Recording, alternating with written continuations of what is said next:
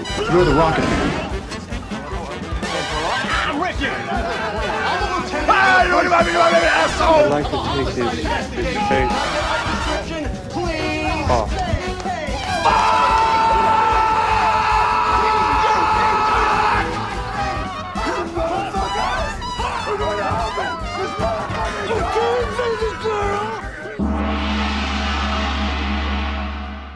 Está começando mais um podcast Nicolas.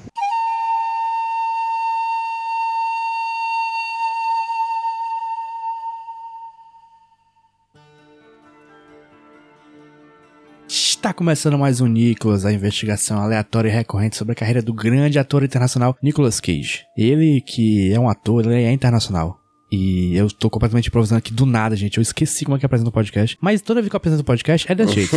Não é mesmo? PJ Brunão. Exatamente, estamos aqui pra falar sobre mais um filme da carreira do Nicolas Cage. Está chegando no final da JP, estamos quase lá. Está chegando o final apenas para quem não acredita. O Rudinei, por exemplo, acredita, né, Rud? Eu acredito, eu não só acredito, como eu espero incessantemente esse final. Eu tô tipo, sei lá, Sam e Frodo, tá ligado? Eu tô vendo a é, Mordor ali ao meu alcance. Meus amigos são os 100 que estão me carregando, porque eu não aguento mais o peso de editar esse negócio. Mas a gente vai conseguir, porque eu tenho fé no poder da amizade. Mesmo que a amizade às vezes implique que a gente brigue e que eu sinta ódio de todos vocês. Mas é um problema completamente seu. É, e eu não entendi essa referência porque é. eu não sou um nerd do caralho. Você não é Senhor dos Anéis. Não.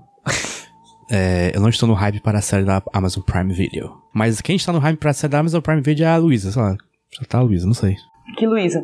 Nossa, aí tu fez uma pergunta existencial. Luísa- é, essa Lu- Caraca. Alguma Luísa deve estar, eu, eu tenho fé. Mas nós vamos falar do filme A Rocha depois que o PJ trouxer o Cage Fact dele. Opa, Cage Fact bom, hein? Cage Fact que envolve o quê? Coadarinhos, né? Eu vi um tweet do amigo Érico Assis e fui atrás de investigar se essa informação era verdadeira, e de fato é. Ele publicou um tweet sobre uma entrevista que o Alan Moore, vocês conhecem o Alan Moore, cara? O quadrinista, o roteirista Alan Moore, de Watchmen e do Inferno e várias outras séries. Tem talento. Ele deu pra uma revista. Tem, tem talento, tem futuro, menino, tem futuro, garoto. E ele deu uma entrevista em 2002 pra uma revista lá nos- na Inglaterra, salvo engano, chamada Hot Dog Magazine, falando sobre o lançamento do seu quadrinho que ia ser lançado à época chamado Do Inferno, né? From Hell. Teve um filme inclusive inspirado no quadrinho, estrelado pelo menino Johnny Depp, né? É.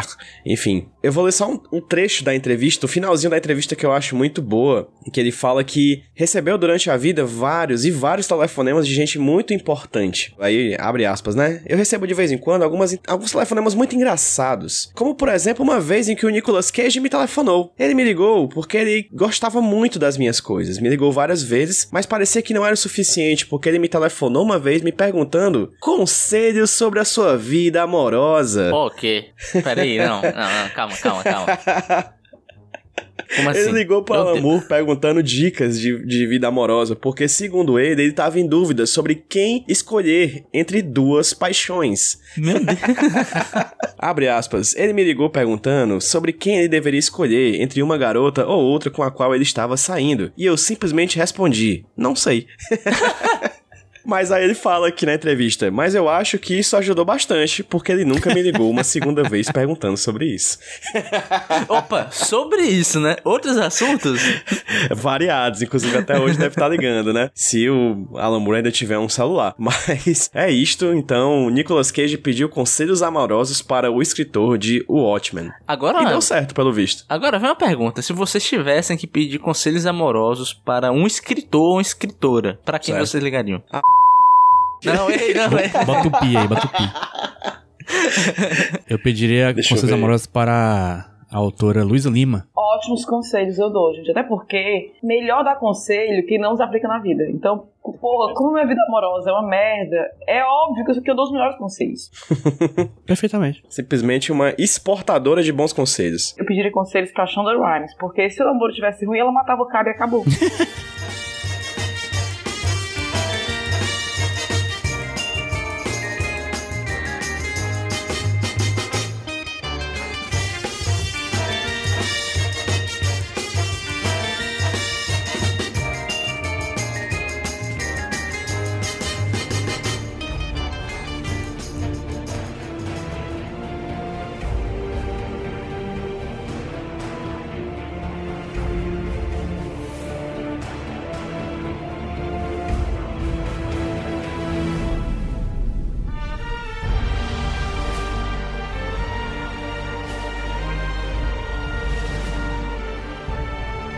Estamos de volta para falar sobre isso que nós já falamos aqui, o a Rocha. Alguém quer começar com piada sobre a Rocha? PJ? Não, hoje não. É... A Rocha, filme de 96, dirigido por Michael Bay, o famoso diretor de Transformers, Bad Boys 1 e 2 e Transformers, Armageddon, Pearl Harbor, Ambulância, Transformers. Assim, é, este filme aqui, queria adiantar logo, ele tomou o lugar de A Ilha como meu filme favorito de Michael Bay. Esse filme é excelente, cara. Eu tô tão feliz. Esse momento é meu, sabe? Porque desde o dia em que esses três meninos tiveram essa maravilhosa ideia de criar um podcast sobre o grande ator Nicolas Cage, a primeira coisa que eu falei, quando saiu o filme A Rocha, me chame, porque esse filme é excelente e é meu filme preferido do Nicolas Cage. Ponto. E deu certo, você está aqui, Luísa. Fiquei assim, me senti muito feliz, né? Foi totalmente inesperado esse convite. Mas Foi ótimo. Antes de mais nada, o podcast Nicolas está aqui para realizar sonhos, né? A Essa gente é é, a o verdade. Gugu dos podcasts. É, eu queria, queria, antes de começar aqui com qualquer análise, queria declamar um poema de JP Martins, Apude, Twitter. Se a Rocha, 1996, direção de Michael Bay, tem milhões de fãs, eu sou um deles. Se a Rocha, 1996, direção de Michael Bay, tiver apenas um fã, eu sou esse fã. Se a Rocha, 1996, direção de Michael Bay, não tem fãs, significa que eu não estou na Terra. Se o mundo está contra a Rocha, 1996, direção de Michael Bay, então eu estarei contra o mundo. Muito obrigado. Porra. Eu adaptei esse poema sobre um, de um tweet sobre o Babu no BBB 20. Eu vou dar RT, porque é esse meu sentimento com a Rocha, gente. JP, eu achei esse filme a sua cara. Eu olhei e falei assim: sabores de JP nesse filme enquanto eu assistia. Eu apenas fico feliz que o meu branding está completamente bem aplicado. Por vocês acharem que esse filme é minha cara, porque esse filme é completamente minha cara. Mas, já que é minha cara, vou pedir pro PJ Brandão falar é, impressões gerais e uma sinopse também. A Rocha é um filme onde um 007 e um químico se reúnem pra desativar o plano maligno de americanos pra salvar americanos que são tão malignos quanto os americanos malignos que querem destruir os americanos malignos. Porque todo mundo é ruim nesse filme. Perfeitamente. Inclusive, é, eu realmente achei a cara do JP por causa que ele, esse filme é a cara do JB, né? O nosso amigo Jerry Bruckheimer, né? Que é produtor desse filme. Queria dizer que eu entrei nesse filme com uma dúvida: será que esse filme é bom? Aí apareceu produzido por Jerry Bruckheimer. E filme produzido por Jerry Bruckheimer é sinônimo de qualidade. Bom demais. Esse filme é tão Jerry Bruckheimer, gente, que tem até música meio Piratas do Caribe, vocês se ligam, assim? Tem efeito prático, assim. É, eles quase usam as mesmas coisas que seriam usadas no Piratas do Caribe no PJ, futuro, assim. É muito engraçado, eu é achei Jerry fantástico. Bruckheimer, o que mais ele fez? É, pois é, Jerry importante. Bruckheimer é o produtor de... Vocês me lembram o nome do filme? Primeiro filme que a gente gravou aqui no Nicholas, cara. Minha memória está A péssima hoje. lenda do tesouro perdido. Né? Então, ele é o cara que é também produtor dos Piratas do Caribe, né? Enfim, ele tem esse quê de filme aventuresco, né? E aqui ele tá super nessa. Assim, é um filme do Michael Bay, mas com essa pegadinha meio aventuresca. Ele também produziu um filme que a gente gostou aqui, que é o Conner. Sim. Exato. Olha aí. Tá aí, ó.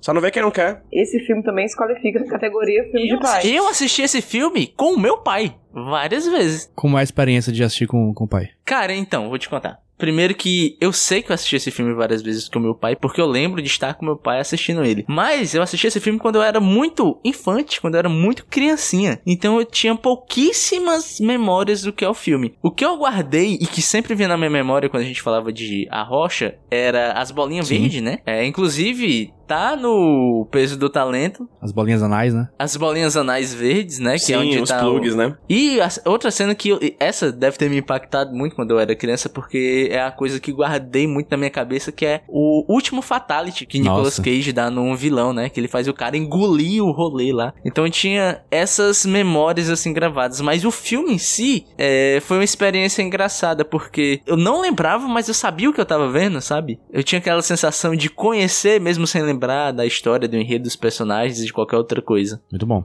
Luísa, qual a sua história com o filme A Rocha? Cara, quando esse filme foi lançado, eu tinha 14 anos. Começa aí. Só que, naquela época, né, naquele tempo, demorava muito mais para os filmes irem para as locadoras e tal. Então, eu acho que quando eu assisti, eu assisti em casa, a gente alugou, eu, né, eu, meu irmão e meu pai. E assim, eu sempre fui aquela minha besta de achar o máximo, fazer coisas com o irmão mais velho, entendeu? Tipo assim, ouvir música, ver filme, eu achava, me achava super inteligente, porque ele gostava de ver as coisas comigo, conversar sobre e tal. E aí eu tinha muitos desses momentos com meu irmão e com meu pai. E então a gente alugou esse filme, não lembro se foi um dos primeiros filmes que a gente alugou DVD, tá, sabe? Algo assim do tipo. E acho que foi uma experiência muito massa. Assim. E Golden Age dos Nicolas Cage, né? Assim, realmente, Sim. na época dos filmes bambambans dele, Nicolas Cage galã e tal. E eu lembro muito de assistir esse filme o papai ficar, esse cara é bom, sabe? Aí tem umas músicas que emocionam, aí tem aquele lado patriota, né? Que quando a gente é mais jovem, acha legal, né? Depois fica uma besteira, né? Ah,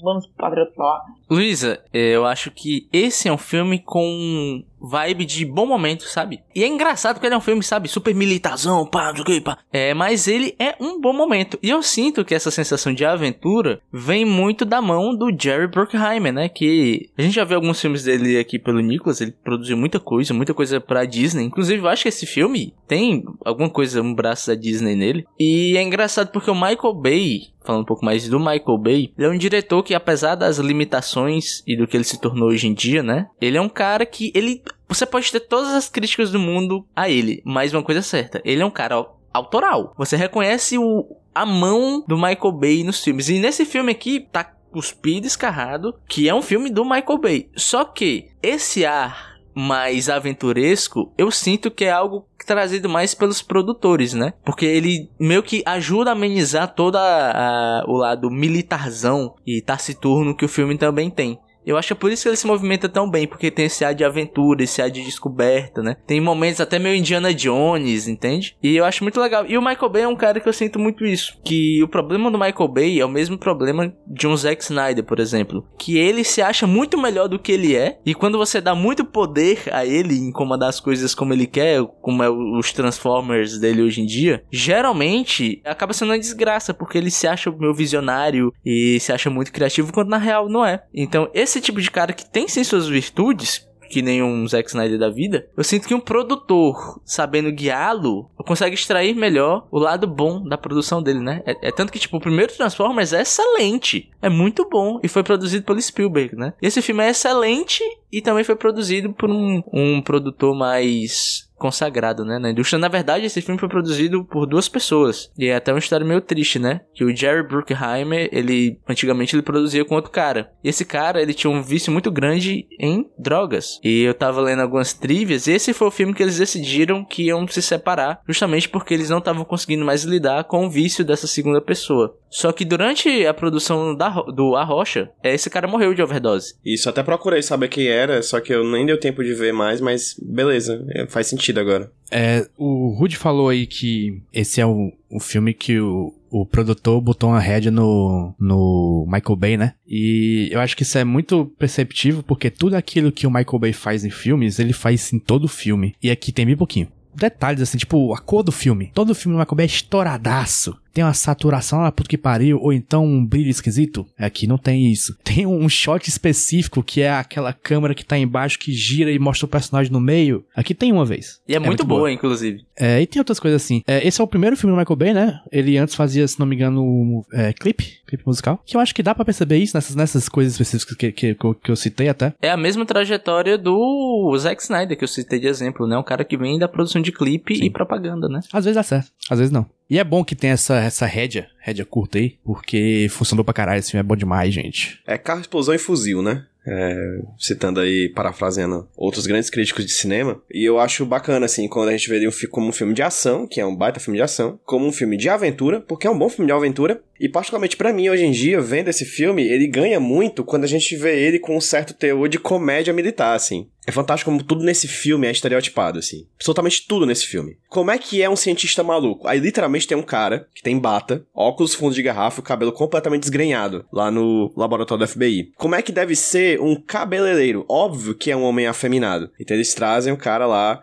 que é um homem afeminado. Como é que é um estagiário? O estagiário erra. Tem coisa mais estereotipada que o estagiário errando? Então o estagiário até errando. Militar, cara, aquilo é tão é a coisa que vem na nossa cabeça quando a gente pensa no estereótipo de um militar americano, todos ali. É por isso que pra mim, de vez em quando, eu perdi o meu senso de saber quem eram os good guys e quem eram os bad guys. Porque pra mim tudo era militar americano e tudo é bad guy. Então eu ficava rindo assim, tipo, meu Deus, quem é que vai matar quem agora, meu Deus? Ah, matou. Só que eu não sei quem é, porque parece o outro cara. Então, tipo, são todos muito parecidos. Literalmente, quem se destaca é o tesudíssimo e sempre charmoso Sean Connery, né? E o Que Nicolas está Cage que tava ali. de Luiz Inácio nesse filme, eu fiquei impressionado. Obviamente, obviamente, né? Que não à toa também saiu da prisão, na é verdade, e aí conseguiu seu auge estético e, e, e, de charme, né? E Nicolas Cage que tá ali, como a Luísa muito bem falou, no seu, na sua Golden Age, né? Numa, no momento de uma sequência de grandes filmes, né? E esse é um dos grandes filmes na da carreira verdade, do Nicolas Cage. PJ, né? isso aqui é o que é o primeiro do que a gente chama Golden Age, né? É, porque an antes desse, na verdade, teve o sucesso, que foi o Despedindo em Las Vegas, né? Só que a gente não considera isso, a gente considera a partir de A Rocha, que é de 96 até 2001. Até 2000, filme atrás de filme foda. O que o PJ falou, deles serem muito estereotipados, e são, que aí tá a diferença de assistir, ter assistido esse filme mais jovem e ter assistido agora, né? Porque mais jovem ficava, oh, é isso aí. E a gente vê hoje, já vê um pouco cômico, né? Tipo assim, eu tava assistindo hoje, eu tava assistindo com o Caio, inclusive, e aí tem uma cena que eles vão atrás, né? O, o pessoal que é do mal, né? Os militares do mal, vão atrás deles, aí fala, Fulano, fulano, vamos! Aí eles se jogam no duto lá de ventilação, sabe? Bem, uma coisa bem dramática. Slow motion. Não é que não precisava se jogar, podia só descer. Não, eles se jogam e tal. Aí tem um outro momento que o personagem do, do Nicolas Cage pergunta lá. Né? Ah, perguntam pra ele: Ah, você já esteve no campo? Ele, ah, o que é que se define por campo? Aí o outro cara, né, que é o militar do bem, né? Você tem que fazer isso, isso, isso, salvar o serviço. Tipo, gritando. Calma, cara, você fez uma pergunta, sabe? Então é muito estereotipado mesmo, assim. E na época que eu assisti, né? Massa aí, cara comprometido, né? Com. E, mas, mas assim, não tira o brilho, tá, gente? Assim, eu sou uma pessoa muito emocionada com as coisas que eu gosto. Então, até as coisas que eu acho risíveis, tinha que estar ali mesmo, é isso mesmo. Gente, assim, eu queria me intrometer para trazer um tópico, né? Porque gostamos desse filme, vamos falar bem desse filme, mas esse filme para mim é um bom exemplo de uma coisa que de vez em quando eu falo aqui no Nicolas, que é o fato de que é um filme, né? E toda a produção hollywoodiana é uma produção política, né, cara? Sabe o cara que diz, ai, não coloque política no meu quadrinho? Irmão, infelizmente, tudo é político. O seu quadrinho, desde o início de sua criação, ele é político. E o PJ é mais que ninguém para explicar isso, né? Nesse filme, o Arrocha, eu acho que é um bom exemplo disso, né? De você ver como a indústria é, de cinema americana é uma das armas ideológicas muito fortes e pesadas que a gente tem desde sempre, né? Porque assim, eu posso analisar um filme enquanto peça fílmica, né? E a gente vai fazer isso aqui, muito provavelmente. Mas eu também posso analisar o discurso por trás de um filme, né? E esse aqui, cara, é muito engraçado. E é tão ridículo a parada que chega a ser cômico o quão ele é um filme de propaganda, né? Todo o conflito dele gira em torno, literalmente, de como os Estados Unidos é uma desgraça, meu brother. Por exemplo, tudo acontece com um personagem do Ed Harris, né? Que é um militar, uma lenda no exército americano. É um herói de guerra tal, em, em que ele se revolta contra o, os Estados Unidos pela, pelo descaso com os soldados, né? Americanos tal, que participaram das Black Ops e tal. Então existe vários momentos onde ele fala coisas que ele fez e que são omitidas, né? Ele fala, ó, oh, eu estive na China, eu estive no Laos, ou seja, ele praticou crimes de guerra em nome dos Estados Unidos, né? Derrubou, derrubou governos, etc. E em outros momentos ele fala da venda de armas clandestina, que é uma fonte de renda gigante da política americana. É, inclusive é daí que ele quer o dinheiro, né? E é engraçado, cara, porque em nenhum momento os militares bonzinhos pensam em simplesmente pagar o dinheiro e salvar os civis, sabe? Isso é muito engraçado, que tipo assim, não, vamos bombardear a ilha, oh meu Deus, essa é nossa única opção. Ah, peraí, peraí, peraí, peraí, peraí, calma aí, calma aí. Não é só a única opção, brother. em nenhum momento eles param pra, tipo, cogitar salvar os civis e pagando o dinheiro que, que o cara está oferecendo. E a situação do personagem do Sean Connery é muito curiosa, né, cara? Porque ele é literalmente um cara que foi preso simplesmente por ter informações sobre o governo dos Estados Unidos. Ele foi preso sem processo judicial. Ele basicamente está em uma Guantánamo eterna e Guantánamo ainda existe até hoje em dia, né? É bom lembrar que é um centro de prisão fora dos Estados Unidos, onde eles cometem os mais atrozes crimes e torturas contra os seus presos políticos, né? Só que todo o discurso do filme é do que é o bom militar, né? Então, o bom militar segue as ordens, o bom militar honra o governo americano, o bom militar salva as pessoas. Existe muito essa questão. E é muito engraçado você analisar o filme sobre esse prisma, né? De, de enquanto uma peça propagandística. Se fosse falar disso sério, não teria filme. E isso é muito Michael Bay, né? E o Michael Bay já falou isso em outras ocasiões, por exemplo. Teve uma entrevista que ele falou no sobre o Armagedon, né? Que o pessoal perguntou: Cara, tu trouxe o Bruce Willis, o Steve Buscemi, toda aquela galera que trabalhava numa petrolífera pra aprender a ser astronauta e ir pro espaço pra destruir o asteroide. Não era muito mais fácil fazer com que astronautas aprendessem a fazer um buraco e jogar uma bomba dentro? Aí ele falou: se eu fizesse isso, não teria filme. Então, assim, é exatamente assim, ele sempre parte pro absurdo. E isso é muito engraçado, porque dialoga bastante com o pensamento americano que tu falou, Rude. Americano, é, um- pra mim, é um bicho muito engraçado, assim. E esse filme ele é engraçado por N motivos. Um deles é: os caras gostam tanto de gente presa que faz de prisão uma, uma coisa turística, assim, né? E gosta tanto de guerra que ele faz filmes sobre a tristeza de soldados que sentem muito ao morrer e matar na guerra que eles mesmos criam, né? Uhum. É uma, tipo, uma fonte ininterrupta de histórias, assim. Você cria uma guerra, você joga o soldado lá, a galera volta fudida da cabeça, aí você faz um filme sobre essa galera que voltou fudida da cabeça, assim. E esse filme sobre o soldado traumatizado é uma pretensa crítica à guerra que eles mesmos criaram, né? Que eles mesmos criaram desde o começo, assim. Então, caralho, foda, né, man? Guerra. Bora só criar uma guerra aí pra gente traumatizar uns soldadinhos e ter uns filmes enrolando aí em Hollywood, né? Sempre assim, cara. Eu acho muito engraçado. E trágico, né? Mas engraçado também porque a vida é feita dessas ironias. Muito bem, a gente passou o momento bad vibe, bora o momento good vibe essa porra. Aí, porra, uhul, energia lá em cima, porra. Vamos começar pelo fato de que a gente tem dois filmes em um, né, cara? Porque antes de começar o filme, você tem outro filme. Que é qual mesmo? Do... É o team up do Sim, Sean Connery com Nicolas Cage, pô. Eu acho que a gente podia entrar nesse primeiro filme, que é ele se juntando, e falar um pouco dos dois personagens principais, pô. Sim. Luísa, antes de falar de Nicolas Cage, eu queria perguntar o que foi que você achou de Sean Connery?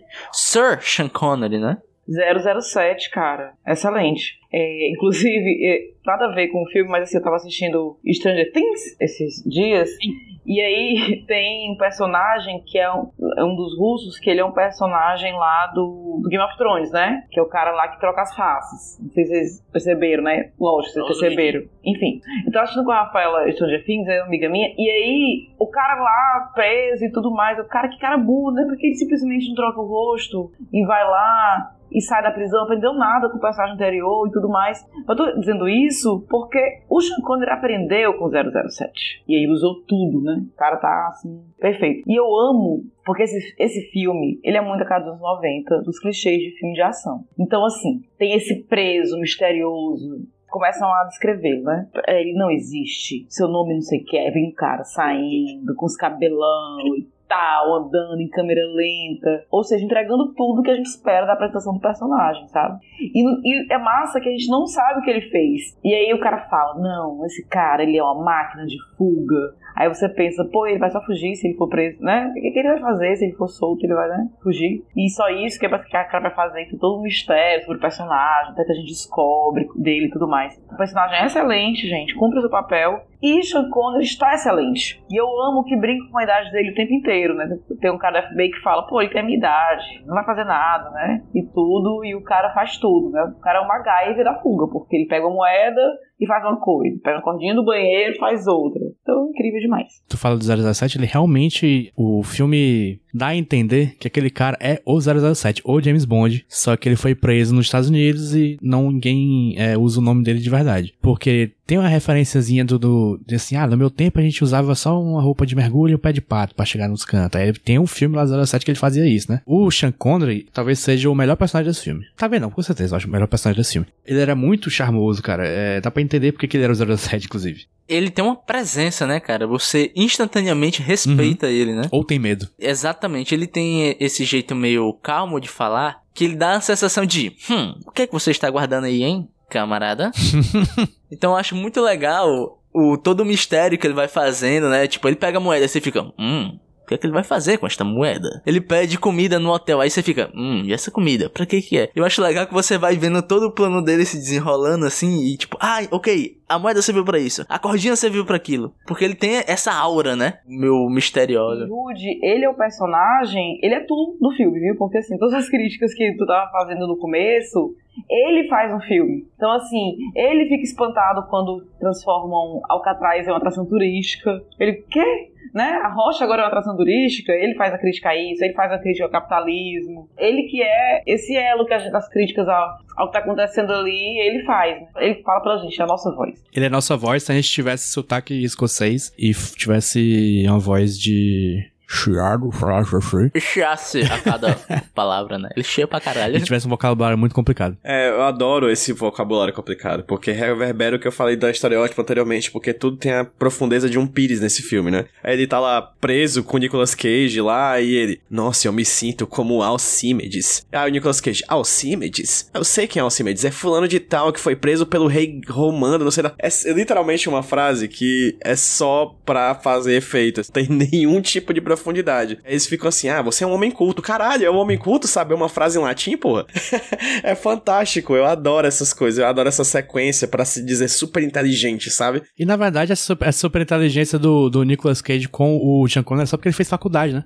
É, exato. Ele É. tem ensino superior, né, cara? Fantástico, eu sei, tem um diploma. Nossa, que incrível. Uma curiosidade é que muitas das frases do Nicolas Cage são um improviso. É tanto que eu li uma trivia que o filme, a intenção ele era ser mais, sabe, é, dark e sombrio, sabe? Christopher Nolan. Só que a galera começou, o Nicolas Cage começou a improvisar em cima do personagem e deu esse quê mais de humor pra ele. E é um personagem muito bem humorado, né, cara? Assim, tem umas sacadas muito boas. Eu adoro Stanley Goodspeed.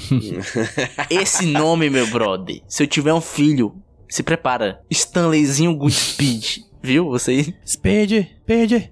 E esse filme é cheio de aqueles caras, Nossa, né? tem muitos aqueles caras. Porra, verdade. E Que eu não vou saber o nome, porque nenhum deles é o seu nome, mas Tem tem, o um monte.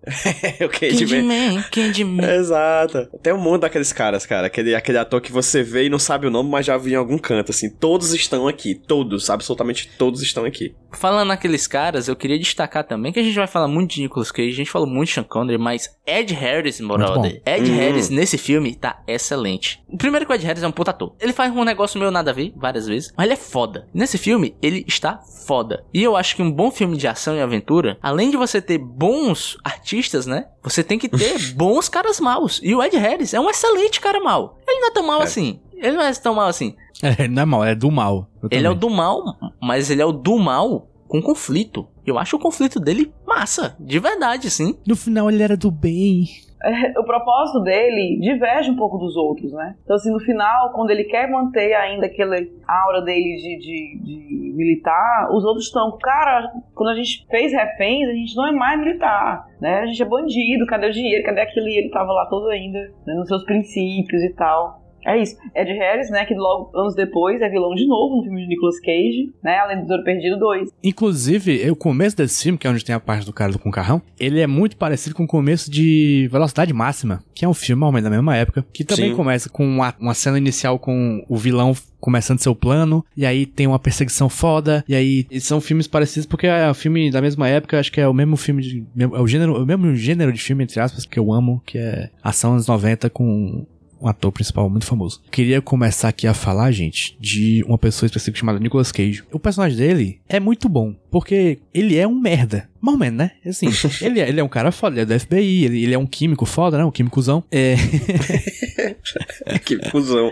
Pô, ele Foi- fala que é foi- um bioquímico. foi- Eu falei representatividade bioquímica aí, brother. Vocês também merecem um abraço. ó, um abraço pra Ominha. é verdade, ô minha. É, e, e- e é muito bom porque ele entra na missão meio que sem querer, né? Ele tem que salvar tudo quando tudo dá um errado. Clássico filme do, do merdão que tem que salvar tudo. É muito bom. Esse, esse trope sempre funciona, mesmo se o filme for ruim. E a caminhada dele ser um, um merdão pra um É fodão boa é boa, demais. É muito bom porque eles sabem atirar, sabe? Assim, é super engraçado as primeiras cenas. Na cena da, da varanda do hotel, né? Que Sean Connery, né, não sei como aquele braço não quebrou ali, que ele vai tirar a arma, que ele dá uns pulinhos, cara. De todos os outros, Bom. né? Pra mostrar que ele realmente não tem tanta experiência assim e tudo. E esse cara, a gente tá dependendo desse cara pra salvar todo mundo. Pô, e, e tem um argumento Armagedon, né? Ele fala, ah, eu posso ensinar os caras a desarmar bombas, cara. Não, vai você. Né? É, exato. E no final não era nem tão difícil, assim, vamos ser sinceros, né? Mas o, o soldado, o soldado, ele, ele é, é afoito. Tem um diálogo desse filme que eu acho fino.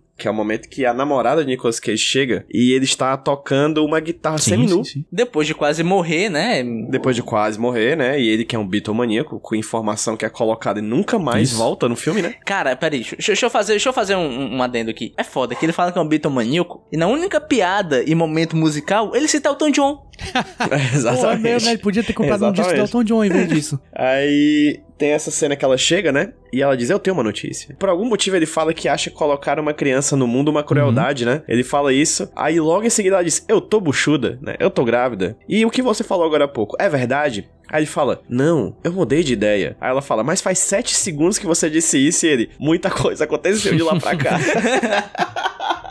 Cara, eu acho essa linha de diálogo perfeita. Vocês têm ideia disso? Eu acho perfeito. Quando terminou, eu, caralho, eu vi arte. A arte aconteceu aqui, está acontecendo na minha frente. Fantástico, fantástico, fantástico. Grande filme. Nicolas Cage, cara, eu acho que esse bicho, ele tá maravilhoso nesse filme, cara. Muito bom. É impressionante Tá o range tá de. Nicolas Cage nesse filme que ele vai do humor, vai pro sério, vai pro herói de ação, vai e volta. E é tudo bem consistente, né? Eu gosto muito do momento onde ele é merdão, tipo, no momento que eu falei, né? Que os caras falam, não, você vai. E ele fala, ah, um minutinho, por favor. Aí corta, ele tá vomitando no banheiro. Né?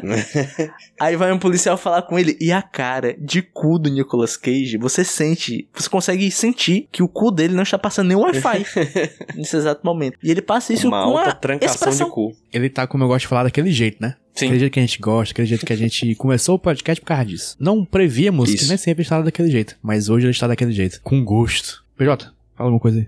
Ah, frases maravilhosas nesse filme, né? Ainda mais sabendo que não estavam necessariamente Opa, Moment? né? Opa, peraí. Ah, eu já soltei um aí, já soltei um aí e vou trazer outro, que é quando ele chega pro Sean Connery, aponta a arma pra ele e fala FBI, free sucker! tipo, eles botam sucker, assim. Outra curiosidade é que Nicolas Cage decidiu que o personagem dele não ia xingar. Então, todos Ok. os personagens mandam os fuck, mas ele não. Ele manda o suck, Pois é. é... Ele fala a-hole, né? Exatamente. A-hole e Zeus Butthole. eu acho isso muito bom. Essa é muito foda. Fantástico. Caralho, lembrei agora que tem uma cena de perseguição de carrinhos de mineradora, bicho. Sim, faz, É o momento Indiana faz Jones, Kong mano. Country ali.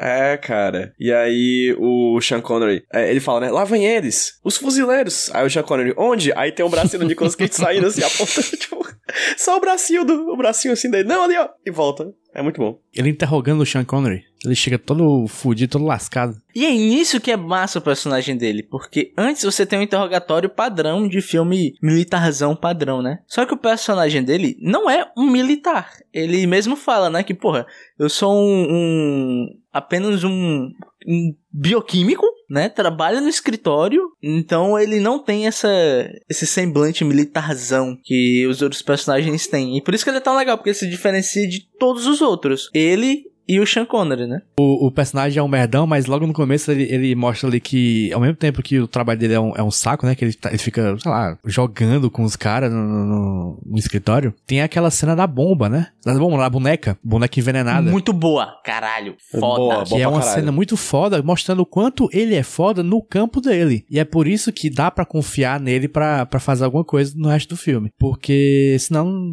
é só um merdão qualquer, né? Mas ele, ele é um merdão que é foda em uma coisa muito específica que acaba sendo útil depois. E essa cena é um gerenciamento de tensão muito bem feito, né, cara? E Você tem a reação de três personagens em volta, né? Você tem um, o químico que tá com ele que se desespera, que a luva começa a derreter, você tem a galera de fora meio que falando, ô, velho, fudeu, é isso aí, fudeu, fudeu, fudeu. E então você tem toda essa, essa composição que deixa a cena, aquele tipo de cena que no final você faz um, né? É. Eu amei essa cena porque é muito algo que aconteceria na vida real. Eu tendo fazer aquilo, mas eu vou morrer, porque eu não vou enfiar essa agulha no meu coração. Eu não vou nem acertar. Tipo assim, né? Tô tão nervosa que eu não vou nem acertar isso aqui no meu coração. Falo dos diálogos, tem uns excelentes. Inclusive tem um que eu amo, porque assim, quando acontece a cena, eu achei ridículo a fala do personagem. Só que o filme brinca com isso, porque logo em seguida o Nicolas Cage fica repetindo a fala. Porque é muito absurdo, que quando ele é capturado, os caras falam, né? Olha, você tem sorte do general querer você vivo, porque senão eu ia esganar seu pescoço, garoto.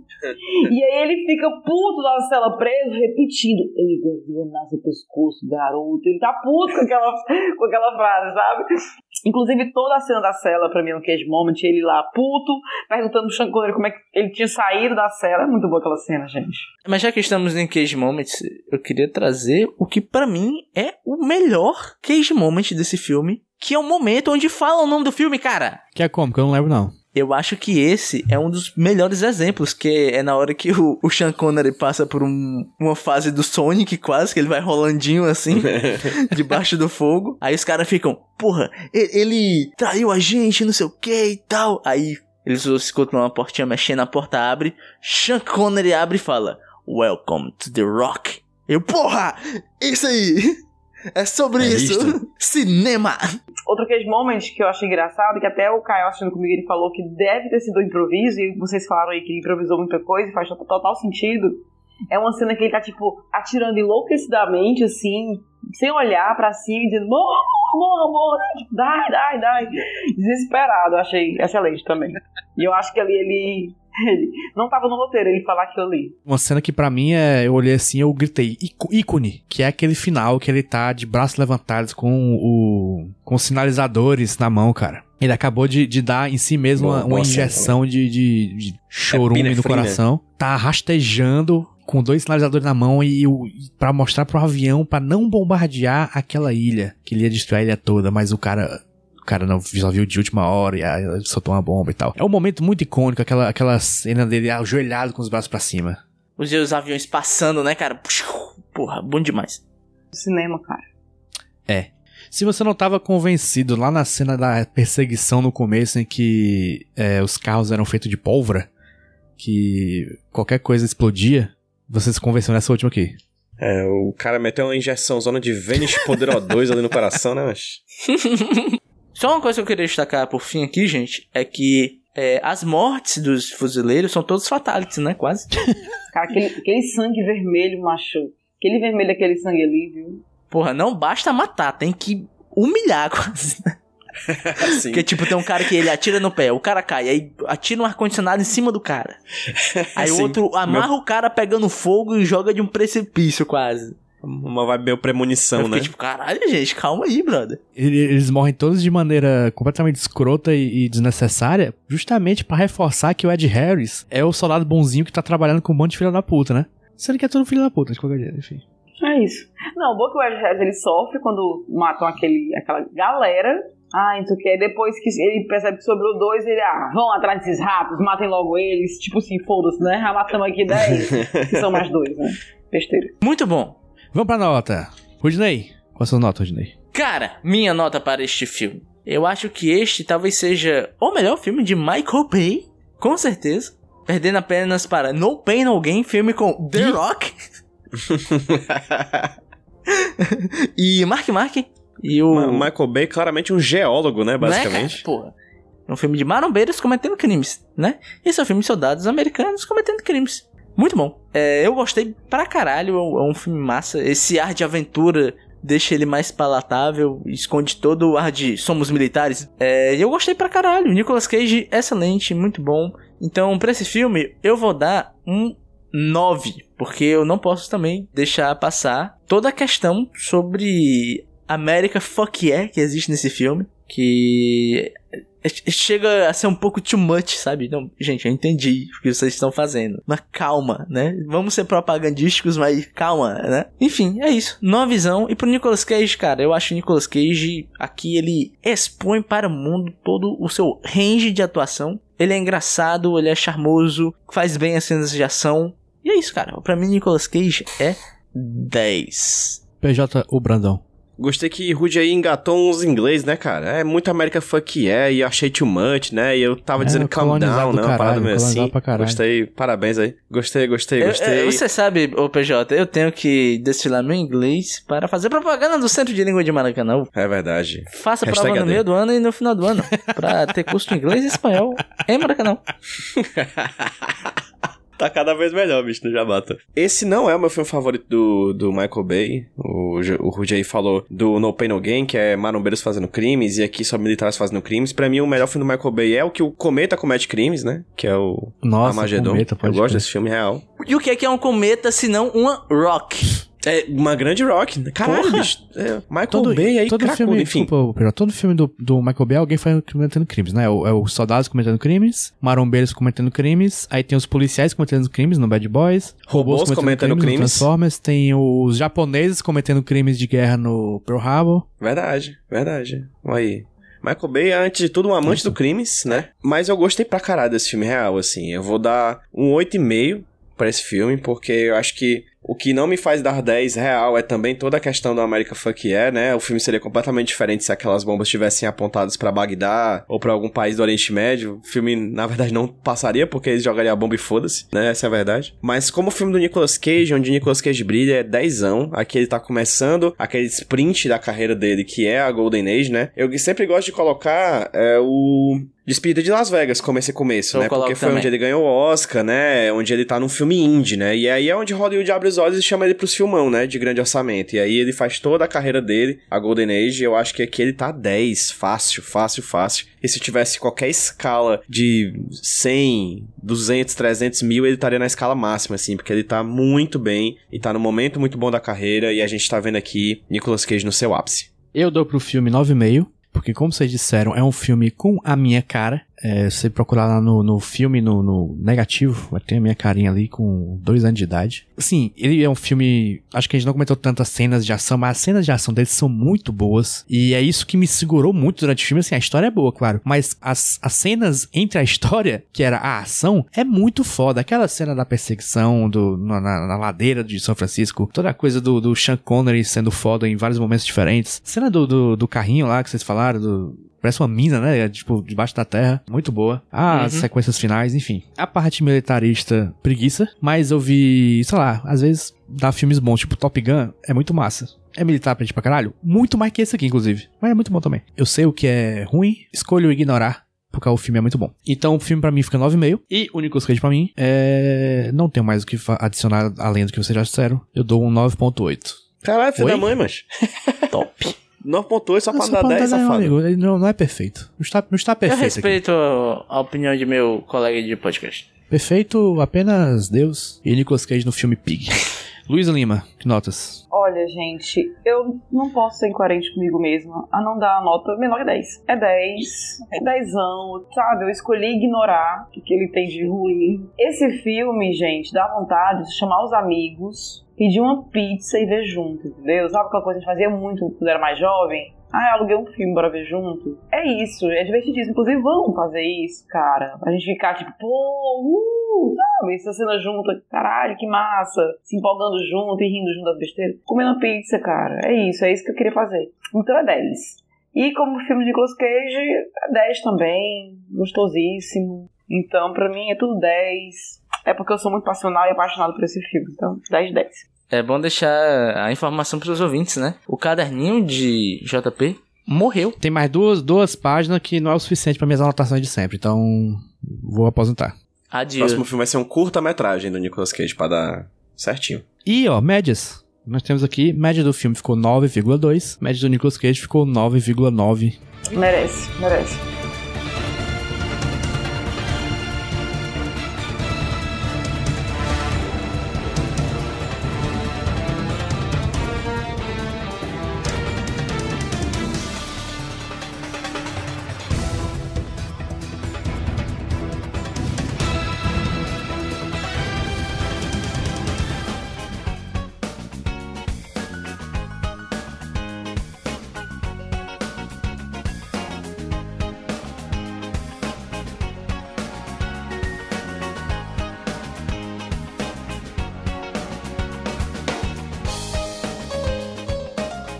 Estamos de volta para o Rudney apresentar pra gente algo só porque tem queijo no meio. Rudney, o que, que você traz? JP, diferentemente do presente momento, nós costumeiramente usamos roupas no nosso dia a dia, não é? Verdade. Pouco, mas É usa. costumário na, na sociedade fortalezense usar roupa às vezes. Né? Então, a roupa acompanha o ser humano e às vezes, né, você quer ficar estiloso, você quer ficar mais charmoso, né?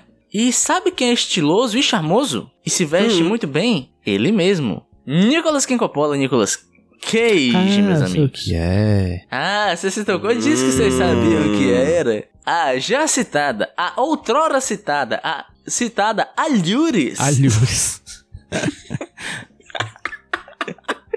Joãominha, nossa ouvinte e amiga também, né? Lá do nosso querido grupo dos Nico Lovers. Nicolovers. T.me barra barra Nicolovers. Nicolovers. Entre lá e converse com a gente. Assumiu a sua juventude Porque João Minha é uma pessoa jovem, mas ela, assim, ela quer negar a sua natureza de jovem e adentrou, tal qual PJ Brandão, no TikTok. E qual foi o, os vídeos? Tem parte 1 e parte 2 já que João Minha produziu lá no TikTok. O vídeo consiste em explorar uma ferramenta da Shine Shein, né? Shein. que consegue fazer buscas de roupas por fotos, né? Você coloca lá a fotinha, ela consegue achar a roupa da foto, né? Pá, muito massa essa ferramenta, top. E ela, para exemplificar, usou o quê? Looks de Nicolas Cage. Então, se você quiser montar o seu próprio look de Nicolas Cage, veja o vídeo no TikTok de João Minha. E é isto. Bom vídeo, inclusive. João Minha tem um tino para a comédia e ela está muito bem. Tá para a comédia e para o stylist, né?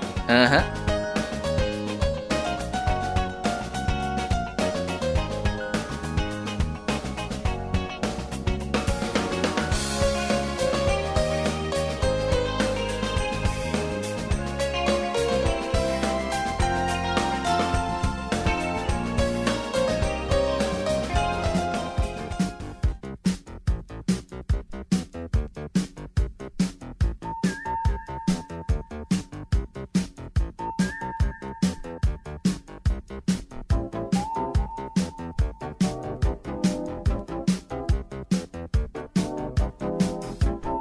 Arrocharei agora, puxando esse bloco agora, o Rudney, que é o bloco Yeah! do tchau. Mas antes de dar tchau, temos os jabares, que pra quem não sabe é siga o Podcast Nicolas nas redes sociais, arroba Podcast Nicolas. Onde? No Twitter, no Instagram, no TikTok. Essas três redes sociais, uma a gente usa mais que as outras. Siga todas para descobrir qual. É, siga Jumbo Paulo no Twitter. Eu tweeto. PJ. Arroba HQ sem roteiro nas redes sociais, mas principalmente lá no TikTok. Chega junto, vamos agregar. Rude. Roberto Rudinei. Sou eu. Me siga no Twitter, arroba Rudilônia. E é isso aí. E dê dinheiro pra gente, cara. Lá no Apoia-se. O link é... apoia.se barra podcast Nicolas. É, sucesso. E a Luísa? Então, gente, se vocês quiserem ler besteiras que eu publico no Twitter, é arroba Luísa Lima. E fotos de comidas e da minha cachorra no Instagram, Luísa Lima, com J, porque infelizmente essa Luísa Lima que existe lá não quer me dar o nome dela, né? Otária. E é isso. Sucesso. Além dos nossos jabares aqui, é, queria falar sobre a nossa gravação, onde eu e PJ fomos no- um- gravar um episódio do Vice, podcast Vice. Na verdade é Vice com interrogação no final. É, Vice BR aí na- nas redes sociais, onde falamos um pouco mais sobre o peso do talento e principalmente sobre a carreira de Nicolas Cage no geral, assim. Onde a gente vai, a gente só fala disso, né? Eu, eu particularmente, não tenho outro assunto na vida. Exatamente. Vai lá no Vice BR. Vice com dois S. Que é o vice de, de. Vice? Não de Michel Temer. E agora a parte que todo mundo quer saber, que é o próximo filme. Mas é o seguinte, gente. Geralmente teríamos um sorteio aqui, né? Mas agora uma tradição milenar do podcast Nicolas acaba de ser assassinada. Porque vai, só tem agora mais três filmes pra gente falar. Três ou quatro? Agora quatro, né? Quatro, mais quatro filmes pra gente falar. E a gente simplesmente escolheu uma ordem aqui que a gente prefere. Porque a gente não é obrigado a seguir a- os caprichos do destino quando a gente pode pegar esse destino e tomar para nós mesmos. Então a gente decidiu que o filme do próximo episódio é o filme A Ilha. Do original é Grand Isle. Filme dirigido por Steven Campanelli. Onde Nicolas Cage interpreta o personagem Walter. Walter. Que é um filme de, de crimes, gente. É o nosso gênero preferido aí. Ha, olha só. E do Sérgio Moro também. O- Então, o Sérgio Moro, atenção, você que é, você que assiste aqui, mesmo sabendo que, que a gente critica você, ele, ele assiste porque ele, ele gosta do conteúdo. Nós ele, ele odiamos do você. conteúdo, Mesmo assim, ele respeita o, o que a gente faz aqui. O- a nossa qualidade é um, é um respeito não mútuo. Então, Sérgio Moro, fique de olho. Assista A Ilha. Que não é o A Ilha do Michael Bay. Atenção, gente. Não é A Ilha do Michael Bay. Não é, não é, É o calma. Grand Isle, que é um filme que, se não me engano, está na Netflix nesse exato momento. Então, se você tiver como aí, tá com o pau. A ilha do Michael Bay vai ser só quando tiver o podcast Ilan. Pra falar de Obi-Wan e A Ilha. Ó, inclusive, eu abri aqui no Netflix só pra dar uma olhada. O filme A Ilha de Nicolas Cage tá em terceiro lugar no top 10 de filmes hoje. Olha aí, porra, caralho. Top. Vamos dar um Tchau, tchau? tchau, bota tchau. Bota Tchau, tchau. né? Se vocês, se vocês concordam, dá tchau. Tchau.